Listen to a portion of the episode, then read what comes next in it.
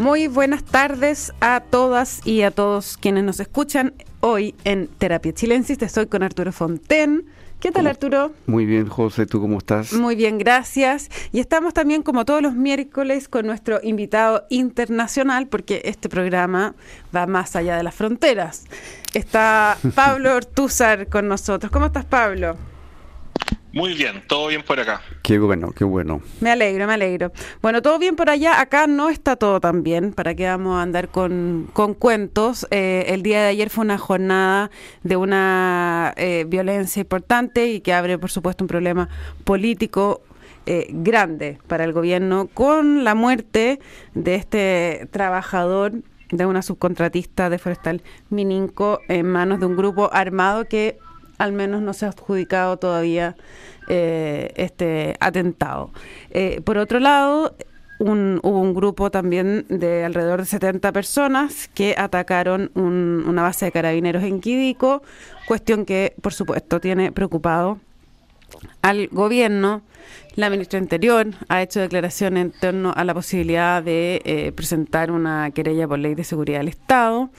Y eh, bueno, lo hemos hablado otras veces en el programa, pero el presidente Boric mm. se enfrenta a tener que eh, tomar la decisión de eh, apoyar o sumarse a todo aquello que nunca quiso, ¿no? bueno, para conversar de eso y también de muchas cosas que están ocurriendo en la Convención Constitucional, que son bastante definitorias para lo que pase en el país en los próximos años. Eh, estamos con Arturo y Pablo. ¿A quién le doy la palabra primero? Pablo siempre. Pablo siempre. no, no, por favor. Por favor, por favor. No, no, no, dale, Pablo. Ya estamos como señora Florinda y pase usted después de usted. Yo voy a mandar aquí. Arturo Fonten. Bueno, lo de, lo de la Araucanía que planteaste primero es, eh, es, eh, bueno, lo hemos conversado otras veces, es sumamente serio, estos grupos armados eh, en, lo que, en los que se entremezcla el narcotráfico, la madera y, el tema mapuche, están desafiando claramente las medidas que se han tomado. En este campo que tú mencionas, la Guardia Policial fue atacada y entiendo que hay una ocupación en este momento de, parte de ese campo. Entonces eh, se está viendo las dificultades que tiene que tiene el problema y las dificultades que tenemos con una policía que no, no se ve capaz de desarticular estos grupos. Así Por el atentado de ayer, con la muerte y con los dos heridos, los tres mapuches que iban a su trabajo, lo comentamos ayer largamente, eh, es una cosa muy trágica y uno cree que es como un, no sé, un punto, como que se dobla una esquina ahí. ¿eh? Algo, algo muy de todas maneras, yo algo, creo muy que grave pasó ayer. Cruzó un, cruzó un umbral. Mm. No, no sé si Pablo estás de acuerdo con eso. Yo estoy de acuerdo. Además que, en el fondo, eh, lo, lo, lo grave aquí es que este gobierno que, que, ha, que, ha, insistido en dialogar y en llamar al diálogo al grupo extremista, eh, lo, que, lo que está poniendo en riesgo a través de esta estrategia que no ha dado ningún fruto es la vida de personas concretas. Entonces que después el presidente salga tirando una, diciendo que Arauco tiene una pena, en verdad ya es ridículo. Aquí lo que necesitamos es que el Estado se imponga a través de la fuerza contra los grupos terroristas mapuches que están operando en la zona eh, y también contra las otros tipos de bandas criminales que hay por ahí. Eh, y si es que no hay decisión en ese sentido, eh, yo no sé para qué realmente tenemos este gobierno. Obviamente lo que estoy diciendo implica que la ministra Interior ficticia que tenemos a esta altura tiene que salir de su cargo y tiene que estar alguien que esté dispuesto, ¿cierto?, a usar la fuerza del Estado como debe ser usada y contra el tipo de grupos para la cual existe. Ahora, yo no creo que eso sea un resorte únicamente del Ministerio del Interior, de la ministra del Interior, en este gobierno. O sea, es algo que yo creo que eh, esa decisión excede o traspasa los límites de esa repartición. Sin duda, yo en eso estoy de acuerdo, pero, pero en el fondo tener el interior o, eh, decidido y operando en esa dirección es necesario y la ministra Siche no se ha tomado en serio este tema eh, al revés eh, y ya no ya no podemos seguir en esa en esa pérdida de tiempo. A ver, Pablo, y si, y si el presidente Boris te llamara y te dijera, mire, a ver, ¿cuáles son los puntos que yo debería abordar, abordar sobre este tema? Me interesan sus consejos. ¿Qué es lo que le aconsejarías tú? No, aquí lo que hace falta es, uno, eh, reconocer que hay terrorismo en la Araucanía, dos, y que ese terrorismo está ejercido por grupos etnonacionalistas extremos. En segundo lugar, reconocer cuáles son las redes de protección, de tráfico de armas y de movimiento de dinero que tienen estos grupos y comenzar a atacar toda su red de, operaciones. Eh, entonces, mientras no se tomen esos pasos, aquí seguimos con la idea de que no, un par de gente que, que está casi que disparando con, con postones para cazar conejos, y eso ya no es así. Esa no es la situación en la Araucanía hoy día. Oye, eh, me voy a saltar de tema. Bueno, pero antes de salir de eso, hay, un, hay un detalle interesante que ocurrió y es que estaría, habría sido detenido quien presumiblemente, todo esto es conjetural, eh, disparó la bala que mató al PDI sí. que entró a Temucuicuy. Sí, sí, eso es una noticia de hoy. que eh, Otro ataque estamos hablando hace un tiempo, esto fue en enero, tengo la impresión, ¿o no? Estamos hablando de ese día en el que algo de, 800 efectivos ingresaron a Temucuicuy con una orden judicial y fueron repelidos violentamente, hubo varios baleados, entre ellos uno murió y la PDI se retiró de Temucuicuy. Esto fue en el gobierno de Enero del 2021, exactamente. Ahí fue. Y entonces habría sido detenido ayer quien hizo los disparos. Bueno, ahí hay algún avance. El, chino le dicen, Alejandro Leyen Venegas. Así es. Pero aquí hay, otra arista importante también. ¿Mm? Que es que, que es con el tema de la, del proyecto constitucional. Que básicamente, de hecho, el, estado de excepción que está utilizando el presidente hoy día deja de existir dentro del, proyecto constitucional que, que, se, que, se, que se va a votar. Eh, y no solo eso, sino que el, nivel de autonomía, de, mm, eh, digamos, de, construcción de protecciones y de impedimento de, la operación del Estado en el contexto de las comunidades indígenas, atenta, o sea, es, evidentemente eh, poco estratégico para que el Estado de Chile pueda lidiar con esta situación que se está viviendo en la Araucanía. Claro, ahí queda como arma fundamental eh, en un caso de este tipo sería el estado de sitio, pero habría que sostener de que hay un conflicto armado interno. No es un tema de conmoción interior o algo o sea, Se, se, se, reducen los argumentos para poder decretar un estado de Claro, tú tendrías que apoyarte en la idea de que hay un conflicto armado interno. Bueno, hay. que parece que lo hay, pero pero y tendrías que decretar estado de sitio, que es una medida que da muchas digamos, más extrema que, que, lo que tenemos en el estado de emergencia. Este estado intermedio eh, no está contemplado en la, Constitución. Pero ya que tocas el tema de la Constitución... Sí, sí, me interesa que vayamos a ese eh, tema. Se están discutiendo en este momento las normas transitorias que son fundamentales porque son las que van a definir cuándo entra a operar la nueva Constitución y cómo, y cuáles son las atribuciones que tiene el Parlamento actual. Entonces, esto es decisivo. Y hay, yo diría, tres propuestas que a mí por lo menos me parecen muy inquietantes, que estarían siendo planteadas por un grupo amplio de sectores de izquierda en la convención. Esta es una propuesta que tiene que salir de la comisión de, de, normas transitorias y ser aprobada o rechazada en el Pleno, lo cual sería muy pronto. Eh, las propuestas que me inquietan son primero la idea de rigidizar la constitución que se aprobó de tal manera que suba a dos tercios. Claro, eso es el mundo al revés. Sería, mm. sería eh, eh, detengámonos un poco en ese tema primero, después vamos a los otros dos.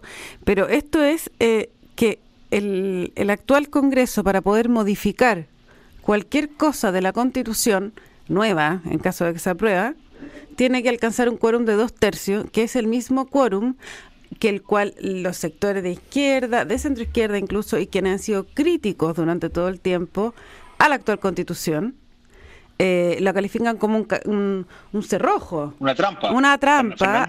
Fernando, Atria habló de trampa directamente y con eso hizo toda su campaña fraudulenta, digamos. Entonces, en el fondo, es eh, no poder cambiar nada de, el, de la nueva constitución durante el próximo periodo. Así es. Entonces, esto es, es, es, es reponer ese cerrojo en los mismos términos en que está en la constitución vigente por estos cuatro años. Entonces, esto es una cachetada en la cara al Parlamento actual y, hay, un gran, eh, digamos, eh, falta de realidad en esto, porque efectivamente la constitución tiene que modificarse, está el tema de las leyes, en fin, hay cosas que hay que adecuar.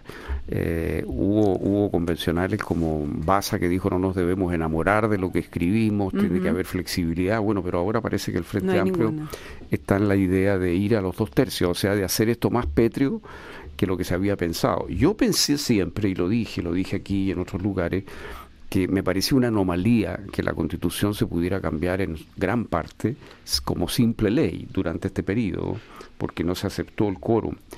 Eh, y yo pensaba que se podía proponer un quórum distinto al que se había propuesto, pero yo me inclinaba a pensar de que iba a haber un quórum, de que no me parecía creíble que el texto fuera una mayoría simple. por ejemplo, para cambiar, no sé, lo que se aprobó sobre Banco Central, lo que se aprobó sobre, qué sé yo, eh, que sobre aguas, sobre cupos indígenas. O concesiones mineras. No sé, claro, concesiones mineras, sobre temas de plurinacionalidad, no sé.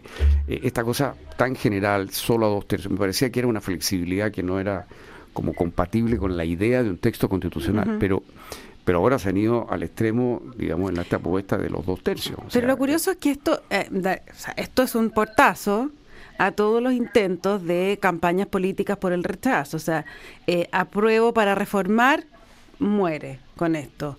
Eh, bajemos los quórum, como ha propuesto la derecha, ahora la UDI, desde ahora ya, para demostrar que queremos cambiar. O sea, rechazo para reformar también muere. También muere. Esto, pero, pero eh, a mí me da la impresión de que puede tener un efecto boomerang esto, que es que finalmente eh, con esta idea la campaña del rechazo se alimenta más que se debilita. Así me parece a mí absolutamente, así me parece, porque eh, es amenazador esto, mm. y, sobre todo si se combina con los otros temas. Y ahí vamos a ver, al 2 al y al 3 que decíamos, a ver. Claro, eh, entonces el otro elemento es que habría, ¿no es cierto?, un periodo durante el cual el Parlamento actual puede aprobar leyes que la Constitución nueva mandata, por ejemplo, en el sistema previsional o de salud, y transcurrido ese tiempo, si el Parlamento no aprueba una ley, automáticamente lo podría hacer por decreto el presidente Boric. Ya. ¿Cómo, le, ¿Cómo lo lees tú, Pablo Artúzar, eso? ¿Cómo se llama? Gobernar por decreto. ¿cómo Se llama gobernar, ¿Cómo se llama gobernar por decreto? eso, eso me pregunta. Entonces, esto se parece... política tiene una eh, definición de, lo que son los gobiernos por, por decreto supremo, pero, pero quizá, pero bueno, supongo que la gente en su casa la conoce. Bueno, no, yo diría que este, este es el mecanismo, bueno, este es el mecanismo que usó Chávez, ¿no es cierto?, de, de poderes habilitantes a través de los cuales eh, hizo una forma de dictadura legal, ¿no? de, autoritarismo legal. Entonces, eh, es de altísimo riesgo esto. O sea, es de altísimo riesgo. Una, una, eh, un quórum de modificación constitucional tan alto que el Congreso no puede cambiar la constitución durante cuatro años. Así es. Luego, sumado a una posibilidad de gobernar por decreto de fuerza de ley, por, mediante lo cual el eh, gobierno, el ejecutivo, de alguna manera se pasa por sobre el, legislativo. Así es, con un, con, un, con un problema adicional ahí en, los, en cómo se cuenta el plazo. El plazo supongo que supone que el presidente no vete. Eh, entonces el presidente va a dejar hacer probablemente. ¿Y, cuál es el incentivo que se crea? Porque se está diciendo que esto crea un incentivo para que el Congreso, digamos, el Parlamento actual no se demore demasiado. Pero ¿cuál es el incentivo que se le crea al Frente Amplio, al Partido Comunista, a los grupos que, que, que, están más en, cerca en, la onda de la? Bloquear la discusión para que el gobierno eh, gobierne por decreto. Si ellos no están de acuerdo con la ley que se está aprobando, lo que les va a convenir obviamente es tratar de postergar, postergar, postergar. Hasta, que se acaben los plazos. Se acaben los plazos y ellos negociarían, negociarán la ley con el presidente Boric en la moneda y no, no se negociará en el Parlamento la ley. Entonces es de altísima grave, de altísimo riesgo esto. Y, y hay una tercera cosa. A ver. a mayor abundamiento, Arturo pone una voz lúgubre. Hay una tercera parte. Hay una tercera Hay una tercera parte. Y la tercera parte consiste en que se está planteando que todas las elecciones presidencial del Congreso de Diputados y de la Cámara de las Regiones sean simultáneas. Ya, ¿cuál es la implicancia eh, en concreto, así explicación for dummies. Si eso se hace en la segunda vuelta, hay una altísima probabilidad de que quien gane esa elección presidencial se haga de todo el poder. ¿Por qué? Exacto, que patee la escalera. Claro, es que le estoy haciendo preguntas básicas para que se entienda, porque son como figuras complejas de, de claro, Porque las dos cámaras se elegirían juntas con el presidente y se produciría entonces una corriente de opinión en ese momento mayoritaria para en torno a la figura presidencial ganadora. Se juega ganador. Y, y, lo probable en esos casos es que todo el Parlamento quede de la misma tendencia que el presidente. Entonces tendríamos la totalidad del poder en manos de quien fue elegido presidente la próxima vez. O sea, que no... Yo, yo encuentro que tenemos al frente una izquierda con una sed de pinochetismo impresionante. A ver, desarrolla, Pablo. Porque, porque esta, gente que, de hecho, su argumento hoy día es, gente que cree que está peleando contra la constitución de 1980, o sea que estamos como en 1981 o algo así. El resto de la historia se lo pasan por el aro y lo que y todo su argumento o muchos de sus argumentos es decir, oye, pero si Pinochet hizo esto, Pinochet hizo lo otro, para validar sus propias acciones, que son acciones cada vez más autoritarias y estrambóticas. Entonces, eh, eh, en el fondo ellos se están pareciendo mucho al enemigo imaginario que eligieron combatir. Y la constitución, o sea, eh, eh, bueno, a mí, me parece que, ya es casi un deber patriótico rechazar un bodrio de esta naturaleza. y, la izquierda lo sabe, por eso empezó una campaña y de ahora que es de, aprobar para reformar, pero al mismo tiempo... pero la mataron ahora. van, destruyendo ellos ese propio, ese propio argumento. No, ese argumento eh, queda muy debilitado con esto. o sea, eh, estamos frente a una izquierda que parece tener muy poco compromiso democrático y que su fantasía, digamos, escondida es, el general, es ser un, un, contrapinochetismo, pero, pero pinochetista al fin y al cabo.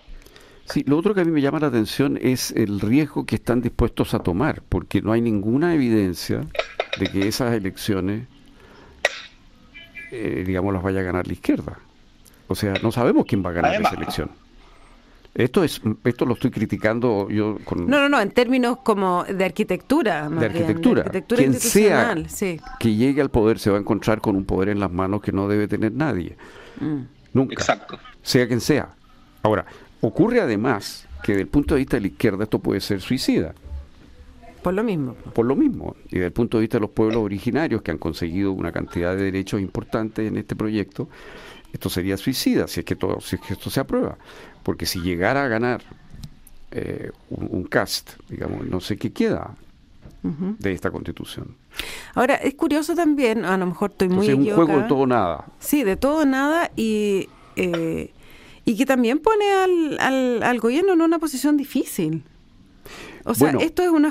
Estoy tratando de ver de dónde. Si, si esto es una jugada de, de, la izquierda más a la izquierda, bueno, no le está haciendo un favor para nada, al gobierno. Para nada. ¿Y eh, por qué? Porque resulta que ese es otro punto clave, lo que tú planteas, José. Para nada. Porque ¿qué ocurre? Que si esto se aprueba en los términos que estoy estamos señalando, con esa puede que no se apruebe, que puede que no se apruebe, pero si se aprobaran los términos que estamos señalando, ¿qué ocurriría? Que el 5 de septiembre comenzaría la campaña para adueñarse de este poder.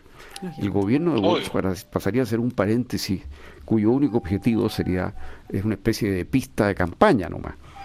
Todos los proyectos de Boric desaparecen del horizonte y el único objetivo pasa a ser ganar todo el poder en la elección. Ahora, me pregunto yo, ¿será un cálculo? o sea, si esto viene... Eh, si la idea de quién, quién está detrás de toda esta fórmula, de toda esta jugada. Bueno, es una mezcla. Eh, el, Contralor, cuando lanzó esta idea de los, de, los decretos de los DFL adecuatorios en materia de administración pública, era algo muy limitado lo que él planteó, pero ahí se les abrió el apetito. El apetito, ahí se abrió esta puerta de los DFL, por ejemplo. Eh, el tema del texto constitucional de ponerle un quórum, pero nadie pensó que el quórum iba a ser dos tercios, digamos. Eh, eh, me parece que era una idea digamos, razonable en cualquier texto constitucional, hay un quórum mayor que una simple ley.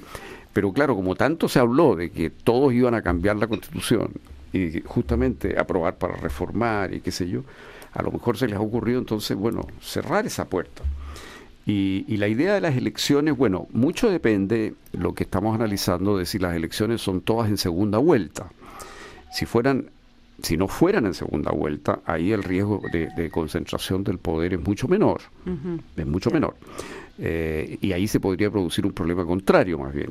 ¿no? A lo mejor en una de esas hay concentración de poder o dispersión de las cámaras y atomización y entonces después ingobernabilidad. Mm, que sería otro escenario peligroso. Tampoco es bueno. Tampoco es bueno el escenario, porque no es un buen sistema eh, tener todas esas elecciones en primera vuelta. Pero claro, ahí el riesgo de, toma total del poder no, no, sería tal. Entonces, mucho depende de si esto se fija en la primera o la segunda vuelta. Ahora, todo esto tiene que ir al Pleno, y, pero primero tiene que votarse la misma comisión, ¿no? de normas transitorias. Claro, tiene que aprobarse en la, en la comisión. ¿Y ahí tiene eh, cara de pasar? En este minuto, con las informaciones que hay en este momento, mm. eh, parecería que podría pasar, pero hay, hay convencionales que se están eh, separando de esta propuesta. Eh, por ejemplo, del, colectivo socialista, Ricardo Montero, ha criticado fuertemente esto de los dos tercios, ¿no? De, que no se pueda modificar la constitución durante estos cuatro años por dos tercios. Me acordé de un alto dirigente socialista con quien conversé hace un tiempo, eh, y que no le gustaba mucho lo que estaba ocurriendo en la convención. No lo podía decir así tan abiertamente, pero me dijo, espérate nomás, que empiece la, eh, a operar la Comisión de Normas Transitorias y eso va a ser la mejor campaña del rechazo.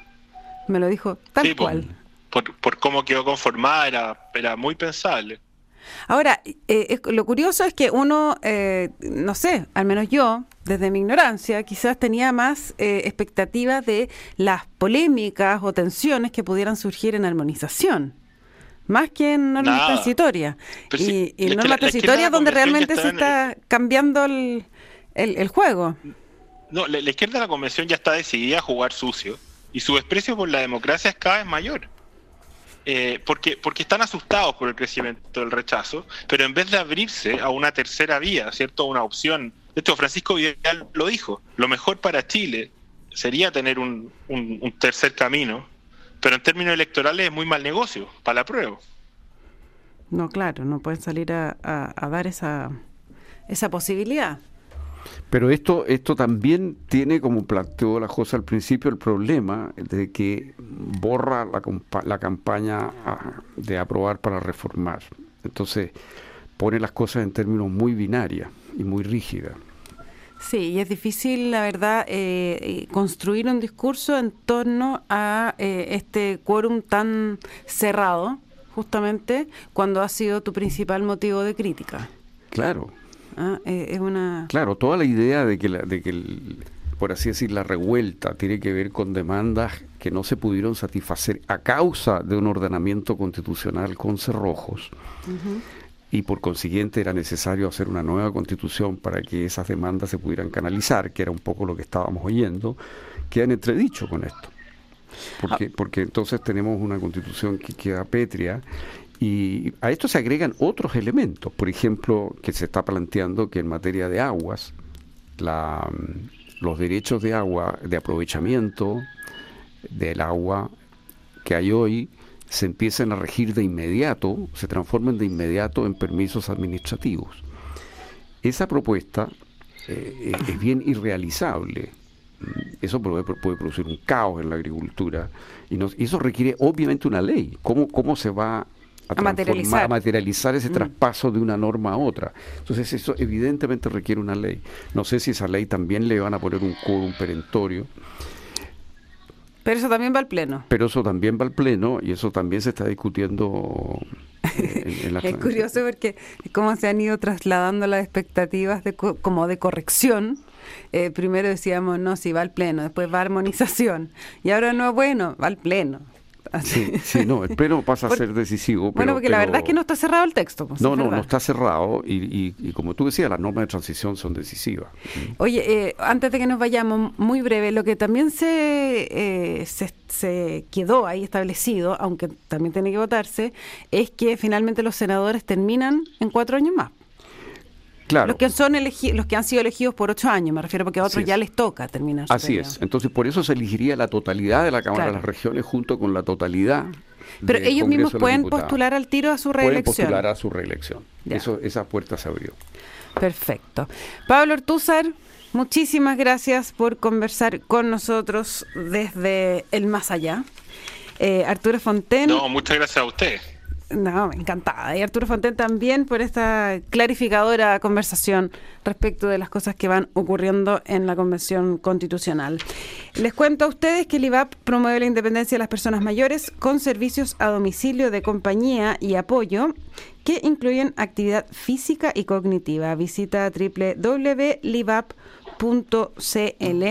y por favor no se vayan porque eh, tengo un mensaje que pasar antes está eh, comenzó ya la colecta online de Desafío Coaniquem, así que invitamos a todos quienes puedan a donar en desafíocoaniquem.cl y a convertirte en un superhéroe o superheroína para los niños con quemaduras. Haz tu aporte hasta el 5 de junio eh, y se parte de la rehabilitación de estos niños. No se vayan porque a continuación viene información privilegiada al cierre y luego sintonía crónica epitafios junto a Bárbara Espejo y Rodrigo Santamaría. Que tengan todos una muy buena noche. Chao. Muy buenas noches.